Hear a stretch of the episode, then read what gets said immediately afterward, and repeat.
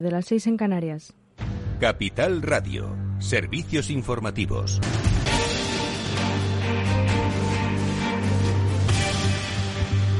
La lengua de fuego del volcán de La Palma ha aminorado su velocidad respecto a este lunes, pero amenaza a medio millar de viviendas más en su implacable camino hacia el mar. Haya arrasado más de 180 casas y 200 infraestructuras.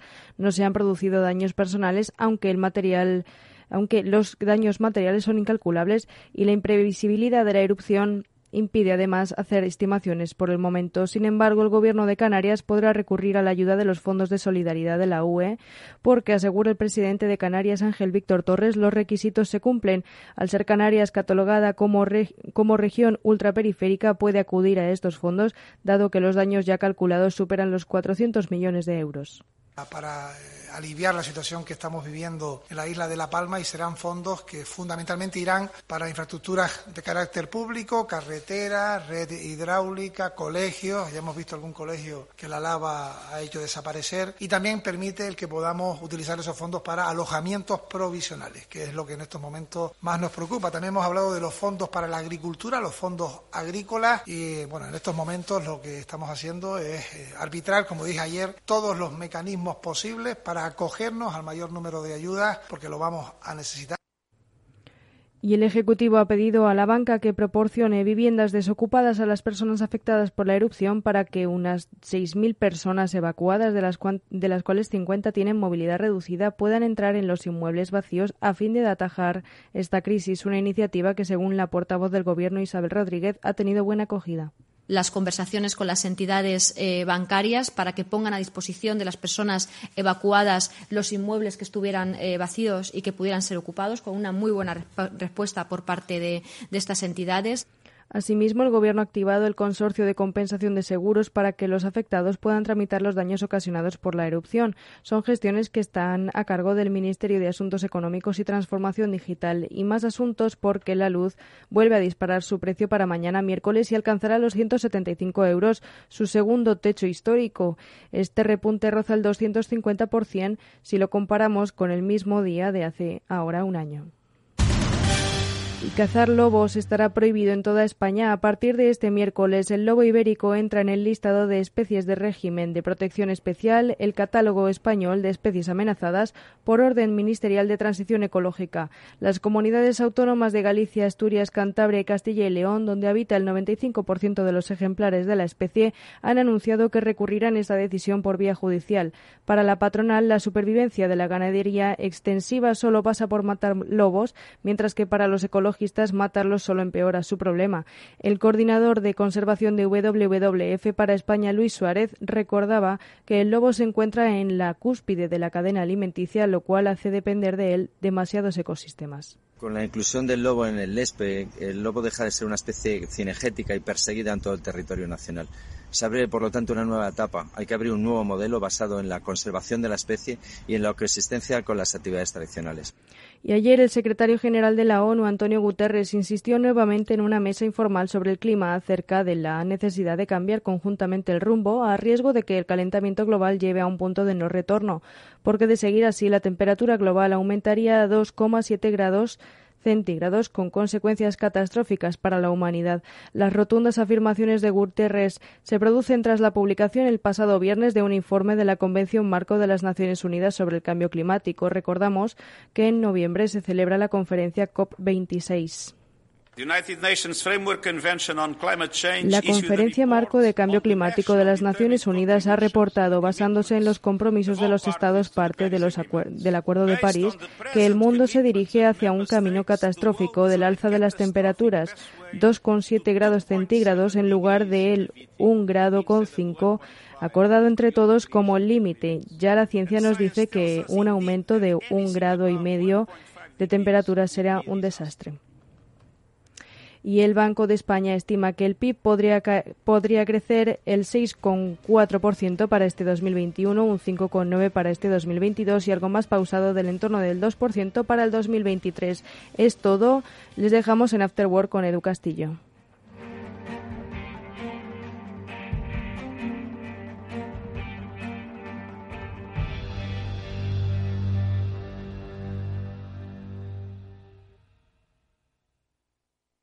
Invertir en acciones y ETFs con XTB tiene muchas ventajas. No tienes ninguna comisión hasta 100.000 euros al mes. La apertura de cuenta es online, rápida y sencilla. Y tenemos atención al cliente 24 horas al día en español. Más de 300.000 clientes ya confían en nosotros. xtb.es. Riesgo 6 de 6. Este número es indicativo del riesgo del producto, siendo uno indicativo del menor riesgo y 6 del mayor riesgo. Valor Salud en directo desde el Hospital Universitario de Torrejón. Conoceremos todos los detalles de uno de nuestros grandes hospitales en su décimo aniversario. Servicio, calidad, humanización, tecnología e innovación. Vida e historia de uno de los centros hospitalarios con más actividad y destacados en la Comunidad de Madrid. Vívelo en directo con nuestros contertulios y especialistas. Este viernes 24 de septiembre a las 10 de la mañana en directo desde el Hospital Universitario de Torrejón, gestionado por el Grupo Rivera en su décimo aniversario. Valor Salud con Francisco García Cabello. Esto te estás perdiendo si no escuchas a Rocío Arbiza en Mercado Abierto. Joseba Ezeiza, socio de McKinsey Company. La inversión necesaria para alcanzar el nivel de emisiones netas cero es de aproximadamente 28 billones de euros, es decir, 28 trillones anglosajones en tecnologías más limpias. Aproximadamente un 80% de ese total provendría de la reorientación de inversiones que de otro modo financiarían tecnologías intensas en emisiones y el restante 20% será inversión adicional. Y como decía antes, afirmamos que esta transición se puede hacer a costes cero porque nuestras estimaciones los ahorros en eficiencias permitirán recuperar dichas inversiones dejando saldo neto cero. Mercado Abierto con Rocío Arbiza.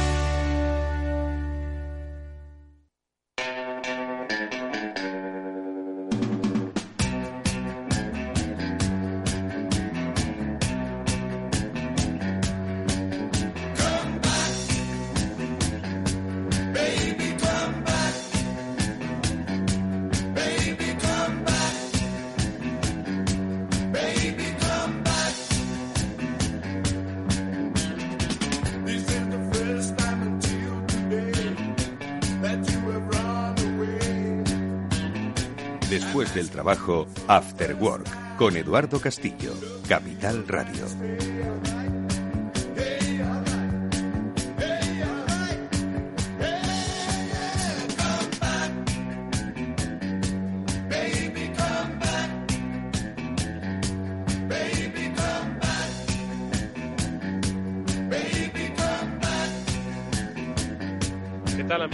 Buenas tardes, bienvenidos al Afterwork que ya comienza en Capital Radio y que hoy, bueno, pues va a tratar, como siempre, de actualizar, bueno, pues la información económica que nos rodea y que obviamente va a afectar a nuestro bolsillo o a la toma de decisiones en, empresariales. Y lo vamos a hacer como es habitual con la ayuda de nuestros eh, amigos que comparten tiempo de radio, como es el caso de Félix López y Chimo Ortega, que saludamos ya a este último que se encuentra con nosotros conectado. Chimo, ¿qué tal? Muy buenas tardes, bienvenido. Hola Eduardo, buenas tardes, ¿cómo estás? Pues encantado de saludarte. Hoy hablaremos de muchos y numerosos temas que tienen que ver, como decimos, pues con los grandes temas que nos preocupan, con lo de la energía, con eh, el tema de las inmobiliarias en China, pero no queremos dejar pasar la oportunidad, Chimo, de pues preguntarte qué tal fue ese salón del vehículo eléctrico que tuvo lugar el pasado fin de semana en Madrid. Capital Radio estuvo allí, estuvo el viernes haciendo programación en directo y mm, hizo muy buen día, hizo muy buen fin de semana. ¿Y qué se vio por allí? Esperanza, bueno, esperanza para el sector la hay. ¿Más esperanza si cabe o qué? Pues lo que hizo fue mucho calor, Eduardo Castillo, te lo puedo decir. Eh, y sí, hizo muy bueno. Pero sí, el, sector, o por lo menos la parte eléctrica del sector, no pinta mal. Eh, la verdad es que se ven ganas de invertir por parte de las empresas y dinamismo en el sector. Eh, en esta semana de la movilidad, mañana te recuerdo que es el día sin coches. Por favor, mañana no me cojas el coche, Eduardo Castillo, transporte público o una bonita caminata porque es una forma de que hasta los automovilistas convencidos como yo eh, tengamos un pequeño compromiso con el medio ambiente ese día y consigamos bajar las emisiones. Pero bueno, dicho eso, eh, la verdad es que sí, el sector del eléctrico parece que pinta bien. Eh, la feria de Colón fue más grande que nunca. Mm, yo creo que el año que viene, aunque pretenden seguir haciéndolo allí, no vamos a caber. al paso que vamos, pero bueno, la verdad es que estuvo muy bien. Estuvo muy bien y según parece, y hemos hablado con el director general de AEDIVE, de la asociación organizadora, la Asociación del Vehículo Eléctrico, eh, se hizo mucho negocio, se vendieron coches y se vendieron muchos eh, cargadores e industria auxiliar, paneles solares, había de todo, la verdad. ¿Chimo? ¿Edu? ¿Me, oyes? Sí, sí, te oigo, te oigo, perdona, que pensé que se ah, había ido la conexión. Cuéntanos. No, digo, estaba hablando solo. no, no, no. estamos aquí, estamos aquí.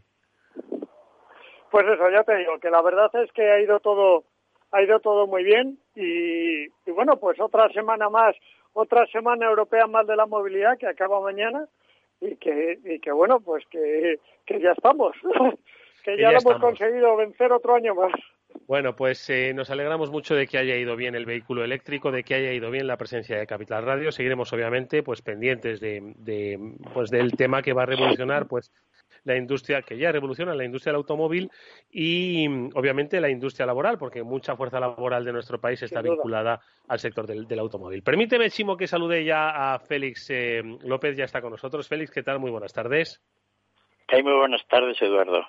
Oye, Félix, que mm, quiero deciros, porque también se lo quiero decir a los oyentes de Capital Radio, que no lo he dicho al principio, y a Chimo también, que ahora enseguida vamos a saludar y a conectar a un, a un amigo periodista que es el director del periódico de la energía, se llama Ramón Roca, y con él queríamos, eh, pues por lo menos en unos minutos, que nos respondiese de forma directa y sin rodeos a las grandes cuatro preguntas que se hacen mucha gente de por qué está subiendo ahora mismo el eh, precio de la luz de manera desorbitada, que si realmente esto se puede evitar, si realmente esto se puede evitar interviniendo en los mercados y si esto tiene una solución y, por otro lado, un impacto directo sobre los consumidores, eh, que lo hemos comentado aquí.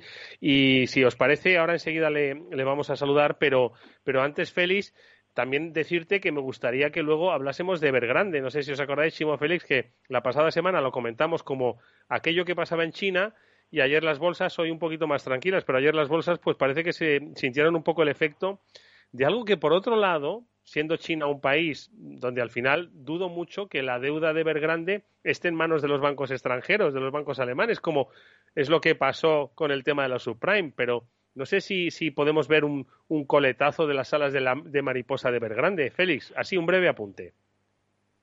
Sí, no, la verdad es que el tema de Evergrande es ahora el tema central mundial económico, que puede tener más importancia porque no es una cuestión de ver grande en sí, que la cosa es enorme. Hay que tener en cuenta que estoy yo admirándolo y es como si Evergrande construyera todos los años el número de viviendas que se construían en España en la época del boom. Eh, no es ah, una inmobiliaria, es una cosa absolutamente espectacular, ¿no? Ahora tienen un millón y medio de viviendas para entregar. No, eso no es fácil de comprender, pero en China todo es así de enorme, ¿no? Bueno, alrededor de todo este tinglao de grande está todo el tema este de la deuda enorme y de todo el sector inmobiliario en sí. Y un poco toda la gente mirando así a ver si va a guiñar o qué va a hacer con este asunto, ¿no? Y te digo que es el tema grande porque mm, básicamente, lo hemos explicado muchas veces, ¿no? China está en una situación económica mm, complicada, ¿no? Que se mantiene a base de invertir. El día que China decide dejar de invertir algo, pues China se hunde, no genera los cash flows para pagar toda esa enorme deuda y se va a montar allí. Pero mientras sigan invirtiendo, pues, pues seguirán tirando para adelante de un año para otro, ¿no? El problema es que, claro, todo el tema de la inversión organizado alrededor de, de, los gobiernos locales, pues eh, todo este follón de la construcción inmobiliaria va un poco al núcleo de todo ello, ¿no? De dónde sacan los dineros, digamos, vendiendo los terrenos, de cómo tienen dinero para financiar inversiones. Está mirando hoy, por ejemplo, pues que toda, todo gobierno local, digamos, a nivel de autonomía, etcétera, pues ha montado una fábrica eléctrica de coches para producir 300.000 vehículos. La mayoría de ellas ya han cerrado. O sea, lo de China, cuando estamos aquí hablando de que igual vamos a hacer una nueva planta eléctrica de coches, como contaba Chivo, en China ya han cerrado varias, es decir, que van como, van. Y bueno, esa es un poco la, situación, ¿no? Efectivamente, no hay deuda mucha de, de, de verdad en los mercados internacionales, son unas emisiones de bonos que no son muy numerosas y por lo tanto desde el punto de vista de contagio bancario fuera de, de China pues no va a haber, no, ya nos salvamos. Pero el efecto que puede tener sobre el desenvolvimiento de la economía china es, yo creo que la gente del gobierno chino duerme malamente. Porque está además su conocimiento de lo que ocurre en toda la situación financiera de los gobiernos autónomos, las, las prefecturas, es algo que es muy limitado, ¿no? La banca en general funciona cada una a su aire, incluso regionalmente, mm. en el mismo banco. Entonces, bueno, veremos si se sacan de la manga otro plan de estímulo a los chinos, ¿no? Bueno. Porque eso siempre es posible. Ahora lo seguimos comentando, pero antes, dejadme, por favor, que haga esas grandes cuatro preguntas. En nombre de muchas personas que no nos hemos enterado todavía qué es lo que está pasando en el mercado de la energía, se lo vamos a preguntar a alguien que sí sabe. Vamos a saludar a Ramón Roca, director del periódico de la energía.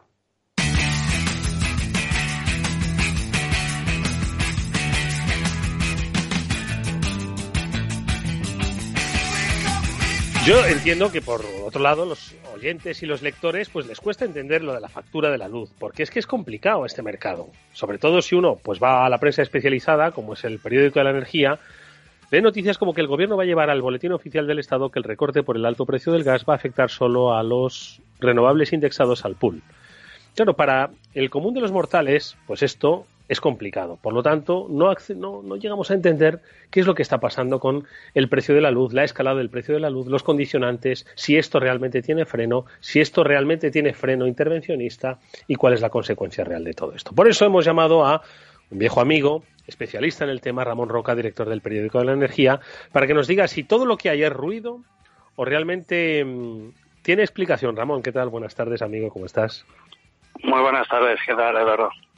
Encantado de saludarte. Oye, Ramón, por favor, respóndenos a cuatro preguntas. ¿Qué está pasando con el precio de la luz? Que desde em, el mes de julio o incluso un poco antes, pues durante nuestro veraneo, todos aquellos que no entendíamos de este tipo de información, veíamos que se producía una escalada en el precio del megavatio hora que asustaba y mucho, porque daba la sensación de que muchos de nosotros íbamos a pagar 150 euros por la factura de la luz. Entonces, ¿qué es lo que ha pasado? ¿Qué es lo que ha pasado exactamente con esto? ¿Por qué se ha producido esta escalada, Ramón?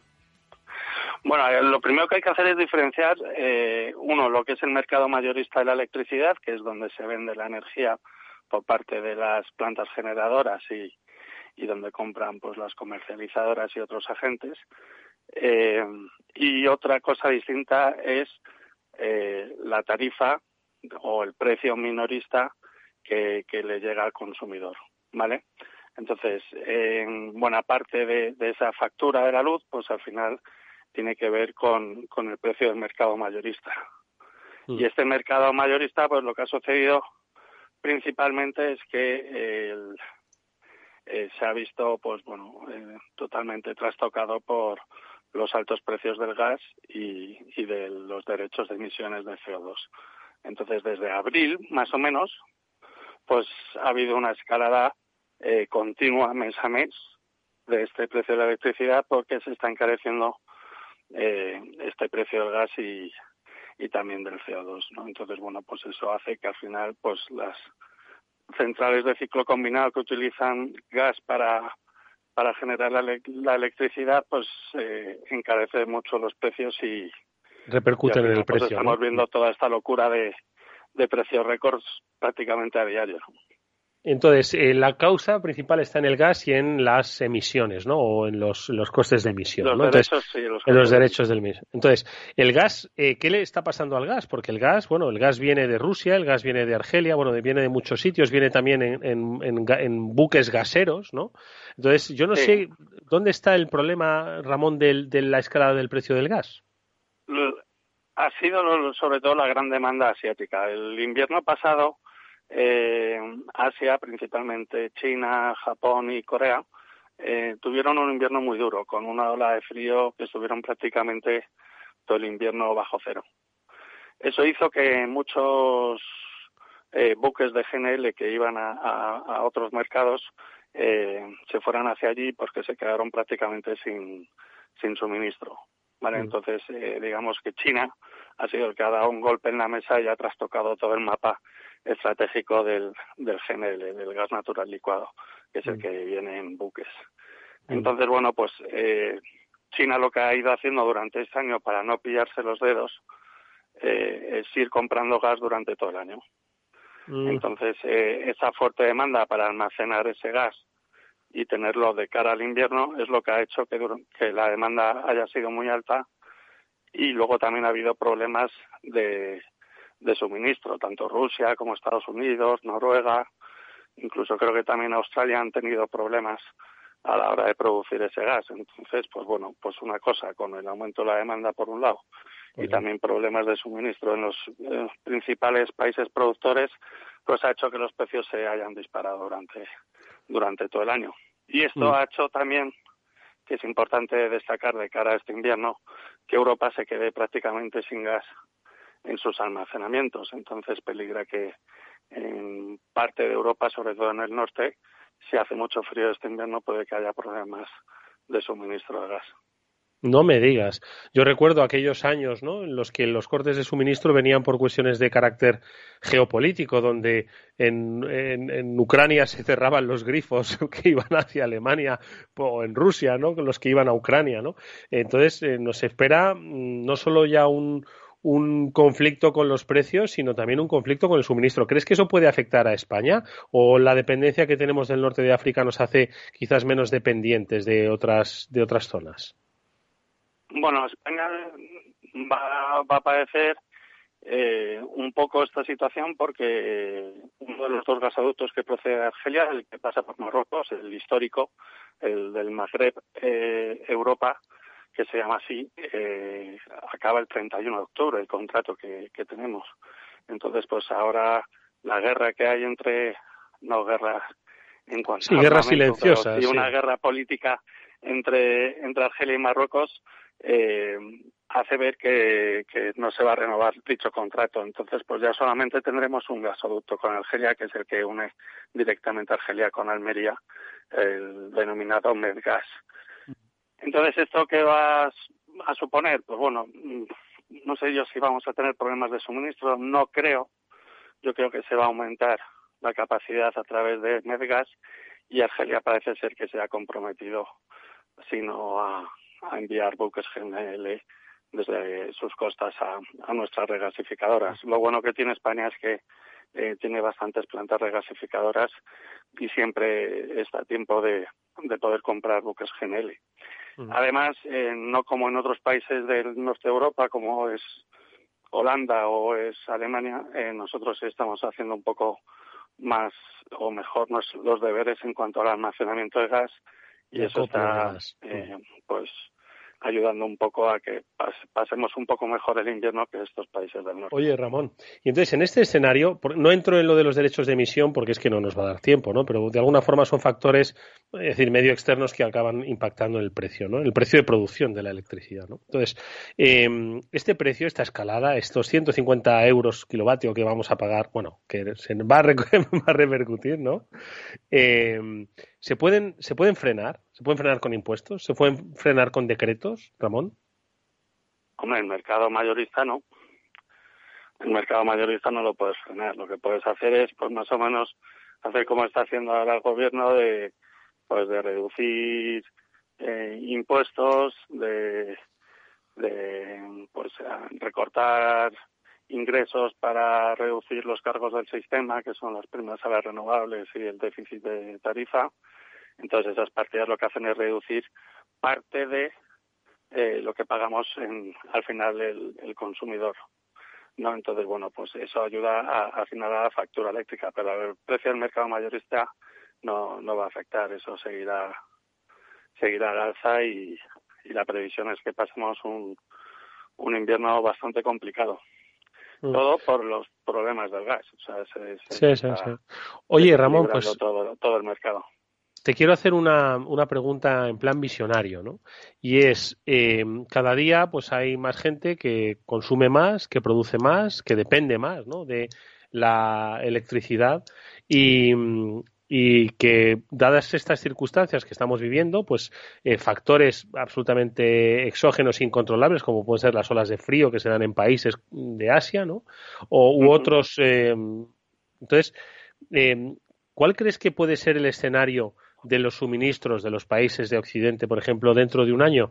¿Tú crees que vamos a ver cortes por falta de suministro de aquí a un año? Y no me refiero tan necesariamente por lo que está pasando ahora, sino que estos son los polvos que van a generar aquellos lodos. ¿Cómo ves tú dentro de un año? Bueno, es complicado saberlo, eh, porque también depende de, pues de todas estas cosas que estabas comentando, ¿no? De, si vamos a, vivir olas de frío, si va a seguir aumentando el consumo, se depende mucho de las de las temperaturas, la energía depende mucho de ello, ¿no? Si hace calor o si hace frío. Entonces, bueno, yo creo que en principio debería mejorar la cosa un poco de cara eh, a mediados de 2022. Pero es posible que el próximo invierno también volvamos a tener problemas todo dependerá de, China y si sigue consumiendo a lo bestia como, como lo hace habitualmente. Entonces, eh, es que ha sido una entrada, digamos, ha sido una sorpresa, digamos, de, estos últimos años eh, que China se ha puesto a consumir gas como si no hubiera un mañana, ¿no? Entonces, eh, ha trastocado todo el mapa. Entonces, pues, Estados Unidos, que es uno de los principales productores, pues, eh, tampoco está dando abasto. Qatar, tres cuartos de lo mismo. Eh, Nigeria, Rusia. Entonces, al final, pues bueno, pues eh, yo creo que, que se debería estabilizar un poco el mercado de gas y con ello el mercado eléctrico, pero hay que estar atentos a las tensiones geopolíticas que pueda haber de cara al futuro. Ya se sabe que, que las relaciones ahora mismo de China y Estados Unidos no son las mejores y tampoco las de Rusia con, con Europa o, también con Estados Unidos. Entonces, no, no, si es que, vamos, el este mapa, el mapa, Ramón, es genial. China contra Estados Unidos, Argelia contra Marruecos, Rusia contra, por supuesto, el resto del mundo contra Europa. Es decir, el panorama pinta, sobre todo para una Europa dependiente, carente de recursos naturales propios, ¿no? Aunque, bueno, viene es cierto lo que has apuntado, ¿no? Y es que ahí ya los países y sus infraestructuras de almacenaje van a jugar un poco la partida, ¿no? Sí, hombre, yo creo que, que en eso China, eh, por ejemplo, sí ha estado hábil, cosa que otros países como Alemania no. Pero, pero claro, eh, tú date cuenta que, por ejemplo, Alemania no tiene ni una planta regasificadora y China las está construyendo, pues, a, como si fuesen, ¿sabes? Entonces, no, al final, es quien tenga dinero y pueda echar para adelante para prepararse de cara a, los fríos inviernos eh, es quien se llevará el gato al agua, ¿no? ¿Quién va a ganar la partida? Vamos a ver, esperemos que no haya problemas de suministro, porque eso sería eh, bastante problemático para, sobre todo para el crecimiento económico. Ten en cuenta que las industrias, la gran parte de la industria consume gas y para producir sus bienes. Sí, sí, y entonces, bueno, pues es, sería muy complicado porque sería un retroceso económico importante que, que no hubiese gas para todos, ¿no? Fíjate ahora lo que está sucediendo con los chips, que está también paralizando distintas industrias y si continuamos con precios altos de la electricidad y del gas, pues afectará también a la industria y, eso generará eh, pues decrecimiento económico y desempleo. Madre mía, qué panorama. Bueno, pues si queréis estar un poco al tanto de lo que se cuece en el sector, que ahora mismo es, bueno, ahora y siempre lo ha sido, el que determina precisamente la competitividad de la industria, el bienestar de las eh, sociedades, no dejéis de leer el periódico de la energía, dirigido por Ramón Roca, al que le agradecemos muchísimo que haya estado con nosotros estos minutos clarificadores y por otro lado inquietantes. Ramón, gracias, enhorabuena por tu trabajo. Un fuerte abrazo, amigo. Muchas gracias. Un abrazo. Te sientes atraído por invertir pero no sabes por dónde empezar. XTB, el broker líder en el mercado europeo con más de 300.000 clientes, pone a tu disposición la mejor oferta del mercado. Cero comisiones en la compra y venta de acciones y ETFs de todo el mundo hasta 100.000 euros mensuales. El proceso es muy sencillo. Entras en xtb.es y en 5 minutos abres una cuenta completamente online. Además vas a disponer de la mejor formación del sector a tu disposición, análisis de mercado y atención al cliente en castellano y disponible las 24 horas al día. Con XTB Invierte en calidad, oferta, confianza y seguridad. Riesgo 6 de 6, este número es indicativo del riesgo del producto, siendo 1 indicativo del menor riesgo y 6 del mayor riesgo.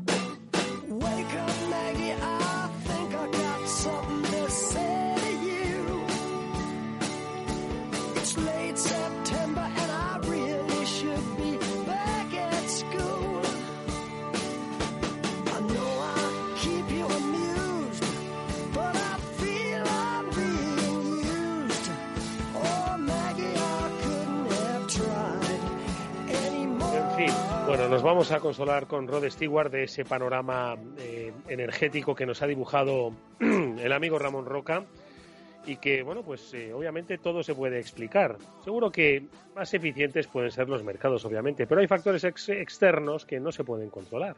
No sé si habéis tenido oportunidad, entiendo que sí, de escuchar atentamente lo que nos contaba Ramón, Chimo, eh, Félix. ¿Qué os parece, Félix? Bueno, Ramón nos ha puesto al día de cómo vamos a estar en el futuro. Y, bueno, es bastante deprimente, ¿no? En el sentido de que, bueno, tenemos una situación gasística mundial compleja y un sistema eléctrico ahora vinculado al gas de una manera exagerada, digamos en sus precios, no en su, en su utilidad, ¿no? en su uso que hace que, tengamos una situación de precios la que es, ¿no? Ya hemos comentado en los pasados ejercicios, pues que, bueno, es que Europa tenemos que seguir las normas de mercado mayorista, ¿no? Pues en Europa, a partir de los años 90, pues se creó un mercado de electricidad por las razones que ellos tuvieran, pues que es de chiste, ¿no?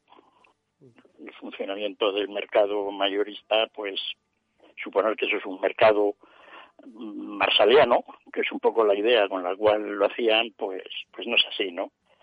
Y bueno, ahora estamos viéndolo. Eh, el gobierno dice beneficios extraordinarios, ¿no? y van a meter mano a las eléctricas.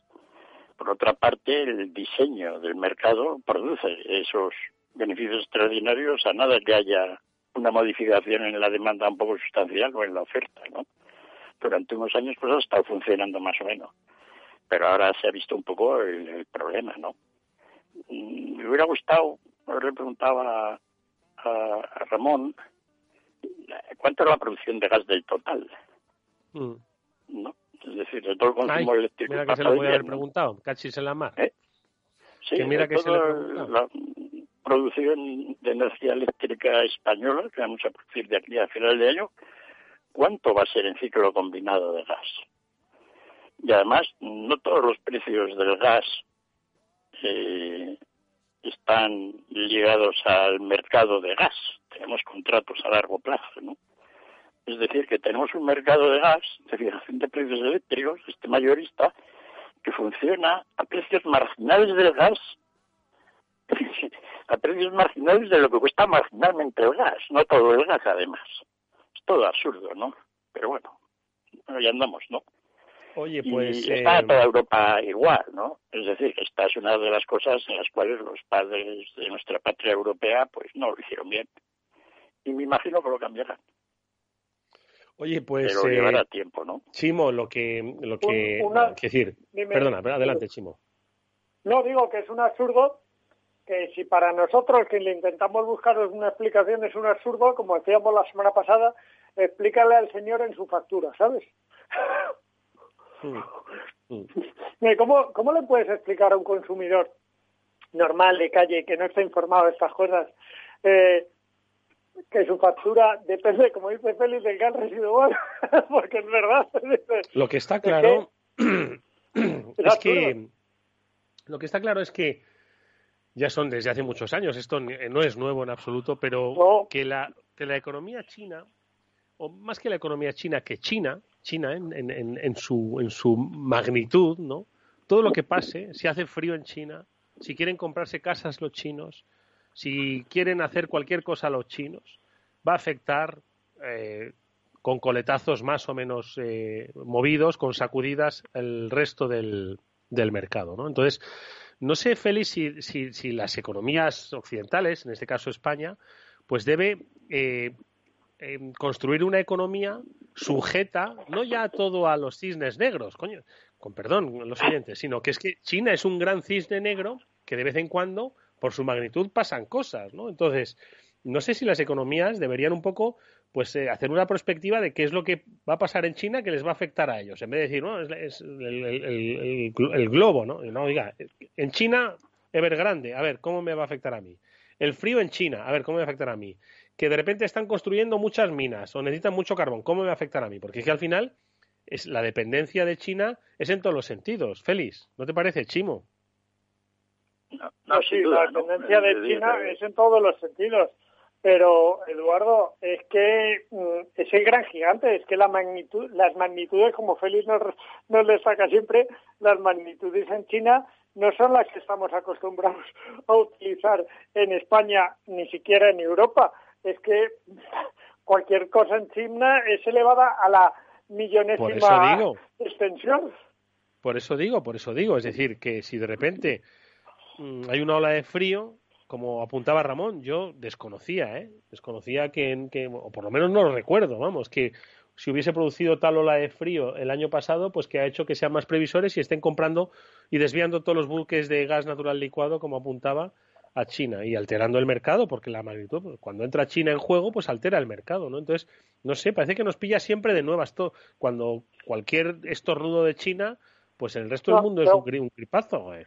La historia es, ¿altera el mercado global o es que no teníamos en cuenta China para esas cosas? Y de repente eh, China está creciendo y le estamos empezando a tener en cuenta y empieza, lógicamente, a tener un peso específico sobre todas estas cosas. Altera, yo, hombre, yo creo que las dos, las dos cosas, ¿no? Altera el mercado global porque tiene un peso específico. Félix, ¿tú qué piensas? Sí, pero es que ha sido todo absurdo. Es decir, hemos montado toda la economía mundial para funcionar con la energía eléctrica. ¿no? Ese es el futuro. No, paramos de hablar de eso. Chimo va los viernes a reuniones donde se venden coches eléctricos, donde se venden gasolineras eléctricas, de todo. Y resulta de que estamos tan absurdos, dependiendo todo el futuro de, de nuestro, de cómo se está planteando, en base a cómo funcionan los precios de la energía eléctrica en un mercado ridículo en la situación del gas. no tiene sentido. Es decir, toda Europa, estamos pensando en cómo controlamos el cambio climático para movernos a través de la electricidad y en ese esquema tan sencillo fracasamos de una manera pues lamentable, ¿no? Porque fíjate ahora la gente pensando si se compran coche eléctrico o no. Las empresas pensando, oye, ¿y esto en qué va a quedar? Y esto ha creado una serie de confusión en el mundo bastante grande. Los chinos dan a su aire, pero ellos también tienen sus problemas monstruosos, ¿no? Fíjate, están pagando el gas también. El gas que compra a partir de ahora China no les va a salir barato. No, no, barato, gratis no les va a salir. Pero bueno, perras tienen y, por otra parte la cantidad de centrales térmicas de carbón que estaban construyendo. Es decir, lo de los chinos, pues sí, más o menos les hemos estado pidiendo que no hagan centrales centrales de carbón, que compren gas y ahora nos sorprendemos. Pues lo que dices Eduardo, no piensa mucho la gente en esto, ¿no? Es que, es que eso es una contradicción, Félix, porque no queremos que las economías chinas, otras economías, emergentes que, que crezcan como crecimos nosotros, porque es muy contaminante, ¿vale? Pero, sin embargo, no queremos que nos alteren el precio de lo que nosotros consumimos. Pues es imposible, o sea. No, si, China es todo, fíjate, los fletes, los no sé qué, cada vez la que se claro. en el año 2009, 2008 con, con todo el petróleo y todo, lo mismo, ¿no? Es decir, eso va a estar ahí siempre. Y lo que dice es Eduardo, pues oye, un poco más de, de, de, de, por qué teníamos que haber centrado en España, aparte de que está muy bien por el tema de, pues centrales térmicas de carbón que ahora nos vendrían de cine, ¿no? Y nos ahorrarían decenas de miles de millones de euros, ¿no? Es decir, hemos hecho cosas pues que no, no, para todo el mundo, además, hace años, no, el gas es el futuro, el gas va a haber aquí, va a ocurrir, pegas una patada a, una piedra y sale un chorro de gas que no veas. No, pues ahora hemos visto que a nada que en Estados Unidos pues han tenido problemas con el fracking porque el petróleo estaba barato, pues el gas asociado no se producía. Y claro, y así en muchos sitios, ¿no? Luego, pues, y, bueno, veremos en qué acaba esto, pero, pero no cabe duda de que, de que las ideas que teníamos de cómo iba a ser el futuro del eléctrico, pues esto es un retroceso grande. absolutamente. Pero, Feli, ¿tú que, tú que eres un analista de todas estas cosas, porque a mí quizás me superen, pero no, yo te sigo teniendo la sensación de que Europa va a la cola de todo esto, o sea, se va encontrando los problemas. Sí, no, pues vamos donde vamos, ¿no? Eh, pero ya, yo no me quiero ya meter tanto en los temas geopolíticos, etcétera, porque por ejemplo tenemos la situación de la semana, que es la, la guerra, la guerra que tiene realmente, es una guerra como la de Australia, Marruecos contra Argelia, pues es la guerra ahora entre Australia y China. ¿no? Por es australiano, por los chinos los quieren pisotear. Entonces, ¿qué hemos hecho los europeos por los australianos? Nada. Pues nada. Nada. ¿Y qué han hecho los australianos? Pues han comprado los submarinos nucleares a Estados Unidos en vez de a los franceses. En vez de a Francia. Ahora los franceses se quejan. Oye, joder, que teníamos un que han llevado aquí. consultas a embajadores en Canberra y en, y en Washington, ¿eh? Claro. Claro, claro, menudo, 30.000 millones de euros de contratos de submarinos han perdido los franceses. Ya, tenían, tenían los astilleros franceses para hacer submarinos hasta que se acabe el gas. Y, ahora, pues no. ¿Por qué? Bueno, aparte de que efectivamente los australianos pueden tener sus ideas de cuál es la tecnología que debe propulsar sus submarinos, ¿no? Parece ser que un nuclear pues anda más tiempo, ¿no? Y es una ventaja. Pues, pues, pero no, esa no es la razón. La razón es que Australia está perdida allí al lado de China. Y pues el mundo la ayuda poco. ¿Y, qué hemos ayudado los españoles cuando y los y los europeos cuando los chinos están, digamos, económicamente sojuzgando a los australianos? Nada. Lo que hicieron con, con el vino australiano no están los escritos. ¿no? Y muchas otras cosas, con los minerales, etcétera. Pero ¿por qué se está produciendo, Félix, esta, ¿Mm? esta tensión? ¿Estamos hablando de, de tensión por la proximidad geográfica, algún problema de aguas territoriales o simplemente influencias económicas en el sudeste asiático? Bueno, el origen parece era todas, digamos, las quejas del gobierno australiano sobre los derechos humanos de los uigures en China. Pues eso a los chinos les dijeron, mira, vosotros yugures no sabéis nada, no así que callaros. Pero seguían hablando, ¿no? Y entonces los chinos empezaron a hacer, pues oye, presión, si acogieron a uno y lo metieron en la cárcel, el otro no sé qué, ¿no? Como empiezan todas estas cosas, ¿no? Y ahora pues hay una bronca montada monumental. Es decir, el uigur de turno, que pues los australianos han considerado que efectivamente pues debe tener derechos, pues ha creado de que los franceses se queden sin 30.000 millones de dólares de submarinos. Y lo que puede ver esto, porque siempre que Francia se mete en medio de Estados Unidos, se monta una bronca mundial. No, las dos, los dos se las, se las, se las juegan entre sí encantados, para que de vez en cuando ocurran pues bastantes dramas. ¿no? Y a ver en qué termina todo esto. Pero ese es un tema muy grave, ¿no? Es decir, entonces, toda la situación de China, que es la parte geopolítica, pero todos estos efectos económicos que están teniendo, pues, pues, grande, ¿no? Ahora cuando llegue la crisis china, que yo llevo pronosticando cinco años, yo era como, como Samuel decía, los economistas han pronosticado 18 de las pasadas tres crisis, mm. pero cuando llegue, pues bueno, pues el, precio del cobre caerá, se montará una buena en el mundo, ¿no? pero parece que ahora ya llega, ¿eh? Mucho. Porque sí, sí, pero no llega, ¿eh? No llega. Eh, no, llega, ¿no? Porque son, porque son gente habilidosa en el manejo macroeconómico de la economía. Al contrario de Occidente, pues allí tienen sus criterios de hacer las cosas diferentes y el manejo macroeconómico, pues más coherente, ¿no? Siempre se ha dicho que, bueno, pues eso genera luego sus problemas, como efectivamente van a tener, ¿no? Pero el momento, pues oye, ahí andan, ¿no?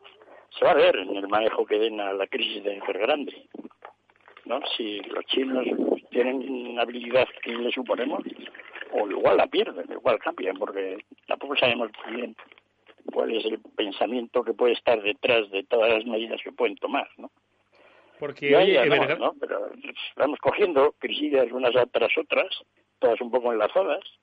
La historia de China siempre ahí, ¿no? Y, y bueno, Australia, pues fíjate, los vinateros de Australia no pudiendo vender un litro en China. En fin. Porque, de todas formas, es que, a ver, Evergrande, es que me, me, me, resulta un poco contradictorio decir esto, pero Evergrande es una empresa privada, ¿no? Sí, bueno. es decir, vale. una, una, es una empresa privada. Sí, es, una, es una empresa privada que ha crecido en nada. En 20 años ha es un tremendo, ¿no?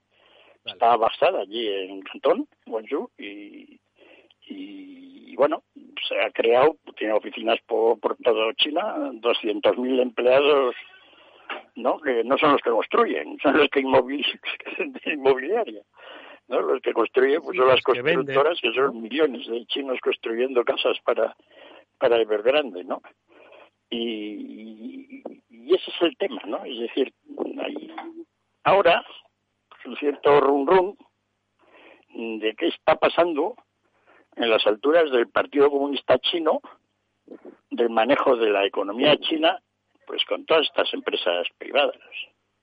De momento, pues la experiencia que tenemos de los últimos meses no es nada buena.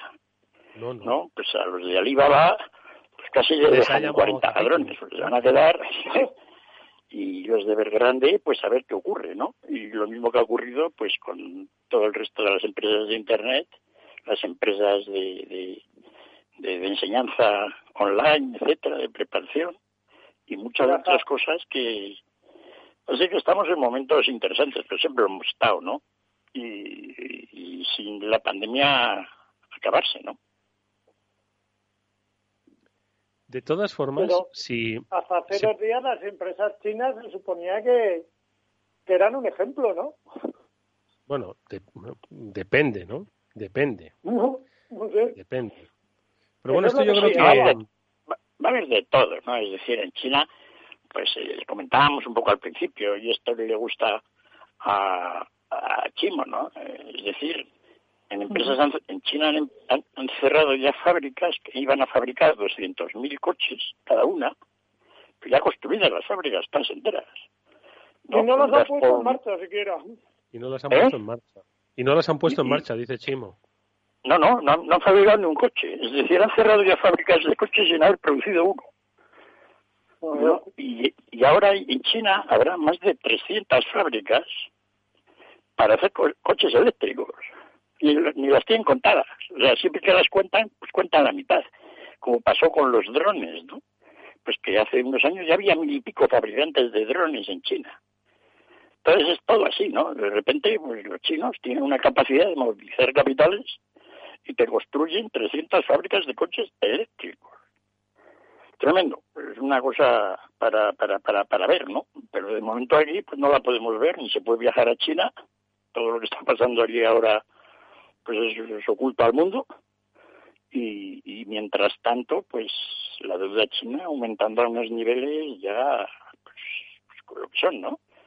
Porque para que el PIB chino pueda seguir creciendo al 17%, pues la deuda china tiene que crecer un 10 un 15% al PIB todos los años. Y ya está pasado el 300. Es decir, para un país en desarrollo eso son cosas realmente estratosféricas, ¿no? China es una gran Evergrande. Aparte de que Evergrande sí, sea una sociedad Me parece una muy buena analogía, Félix. China es una gran Evergrande. Mm, todo ello, ¿no? Entonces, pues veremos lo que ocurre. Cierto es que tienen, tienen bastante poder. No, siempre lo he dicho, es decir, les doy mismo la solución. El Banco Central de China compra toda la deuda a par. Se acabó el problema. No, a, ver si lo hacen. Fíjate qué solución más tonta, ¿no? Si la Reserva Federal hubiera comprado cuatro bonos basura de porquería en el año 2009, a par, 200 mil millones de dólares, por ejemplo. Aquí no habría pasado nada. Nada, seco. No se hizo, no se hizo porque el senador americano no quiso. Se dio cuenta de que esos bonos, la mitad estaban en manos de extranjeros. Sí, que se fastidian los extranjeros. Así ocurrió. La crisis del 2009 del capitalismo mundial, el desastre mundial, ocurrió porque un senador americano no quiso que la Reserva Federal comprara bonos de acuerdo con el programa TARP, que se hizo para ello. Sobraba dinero, además. El TARP, me acuerdo, sí. ¿Y dónde anda ese senador ahora? Pues el senador anda allá... Yo cuando yo lo estaba viendo en directo en, la televisión, no me lo podía creer. El TARP habían destinado 700 mil millones de dólares a comprar bonos. No, porque no se sabía lo que valía un bono y ese fue el problema pues que en vez que estaban los bonos a 20, a 30, no se sabía el valor, igual no valían cero. Pues que hubieran comprado algún bono, es que no se puede, porque como no se sabe el valor, ¿cómo vamos a hacer eso? Entonces no se hizo, y como tenían ya el dinero asignado, ilegalmente lo utilizaron para dar préstamos a los bancos, que no son de la banca, pero que se fastidien los bonistas del mundo. Se fue la gran jugada ridícula, porque también se... Y eso le costó al gobierno de Estados Unidos pues cuatro o cinco trillones de dólares en menores impuestos. Así jugaron de bien. Si eso hubiera ocurrido ahora, no con, la mentalidad de cómo hemos dado el dinero ahora, estos últimos meses, la crisis del 2009 ni existe. Fíjate tú cómo, hasta qué punto las cosas son como son. La crisis mundial, la española sí, por supuesto porque era de otra dimensión. No tenía nada que ver con la mini crisis americana de bolsillo que tenían. Pero, pero, pero así son las cosas, ¿no? Entonces los temas personales también a veces son importantes. Hay que una decisión y se hace mal. Pues bueno, en esta última etapa, pues los gobiernos, pues dentro de lo que cabe, pues han tratado de, que, de, que, la gente pues tenga medios, de que no haya, y de alguna manera, pues la deuda ha aumentado mucho en todos los países, ¿no? Pues parece un poco la situación controlada, pero hasta la próxima. Bueno, pues eh, mira, nos quedan apenas eh, seis minutos, pero son lo suficientemente importantes como para que hagamos un quiebro en el programa. Y me gustaría preguntaros por qué es lo que puede pasar en Alemania, no quién vaya a ganar, porque eso nadie lo sabe, ni siquiera el que va a ganar o la que va a ganar. Pero sí sobre cuál es un poco el futuro económico del, de la locomotora de Europa y si algo puede verse afectado, si cambian o bien eh, las tornas en cuanto al liderazgo o bien en cuanto a la continuidad. Venga, vamos a hacer ese quiebro.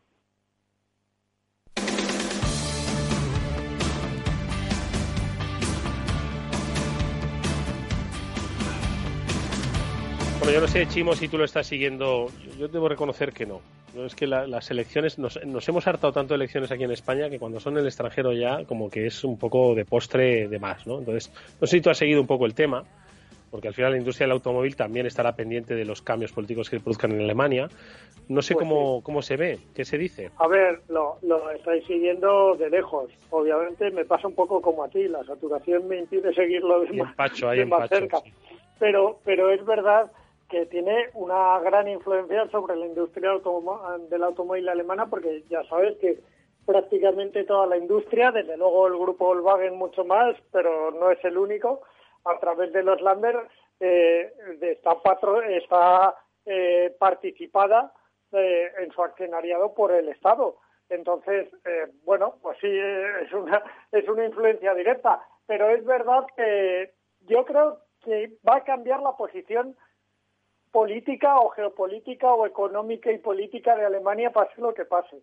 Porque pase lo que pase, los pactos, va a haber mucha igualdad entre los dos grandes partidos, parece, y los pactos eh, mm, va a ser lo que marque la estructura política. Yo creo que el tiempo de Angela Merkel pasó o que pasó hacia Europa, porque ahora se habla de que puede que puede ir a Europa, pero de, presidenta en poco tiempo, pero vamos, lo que está claro es que yo sí creo que la posición que ha jugado Alemania tan conciliadora y posiblemente impulsora de muchas cosas en los últimos años va a cambiar. Va a mirarse más a sí mismo. Félix, ¿tú qué piensas? Pues pues que es una locomotora que no ha chutado nada, ¿no? Es decir, sin carbón como locomotora, pues debería ser un poco, ¿no? Sí ha tenido menos crisis que otros, que nosotros y los italianos y por ahí, ¿no? Pero el desenvolvimiento ¿no? Y la mentalidad alemana no es la que debe regir, digamos, un poco el horizonte temporal de todos. Ya hemos dicho siempre que la estadística más importante de, Europa, la variable más clave, es la subida de los salarios nominales en Alemania.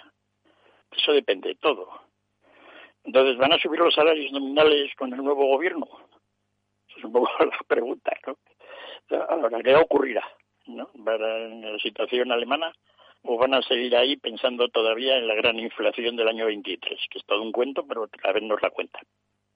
¿no? Y eso es un poco, ¿no? Eh, así que, que yo no opino que va a haber grandes cambios, ganen unos u otros, porque Alemania pues, es muy sosa, ¿no? Es decir, no va a hacer una, una cosa ni la otra. No Merkel bien, no podemos quejarnos, pero tampoco tampoco hemos visto nada es decir, realidad, pues, a nivel, de, de, toda una política exterior de la Unión Europea que debería ser un líder.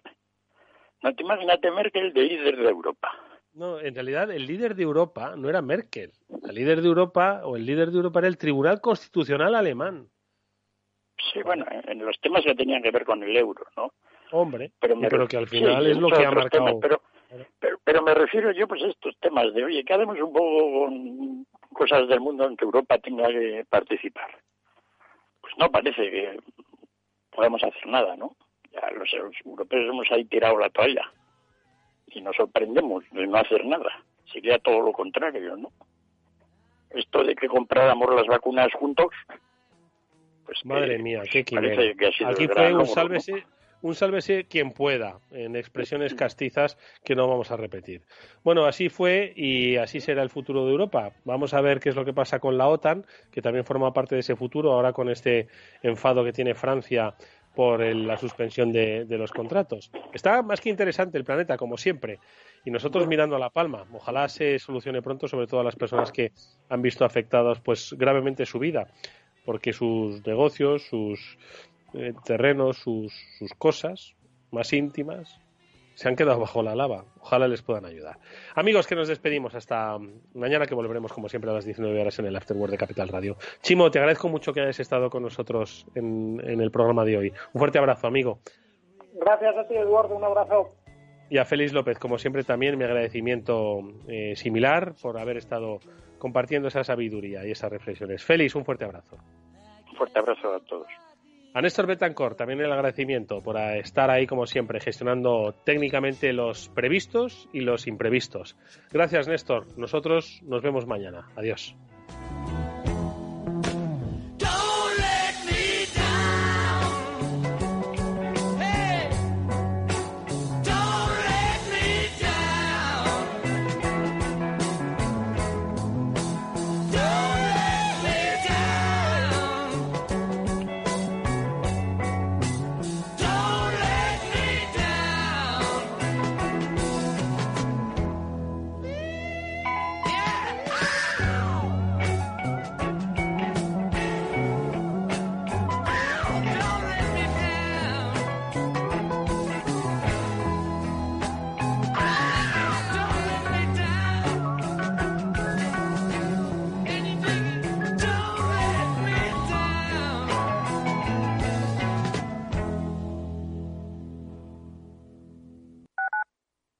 Escuchas Capital Radio, Madrid 105.7, la radio de los líderes.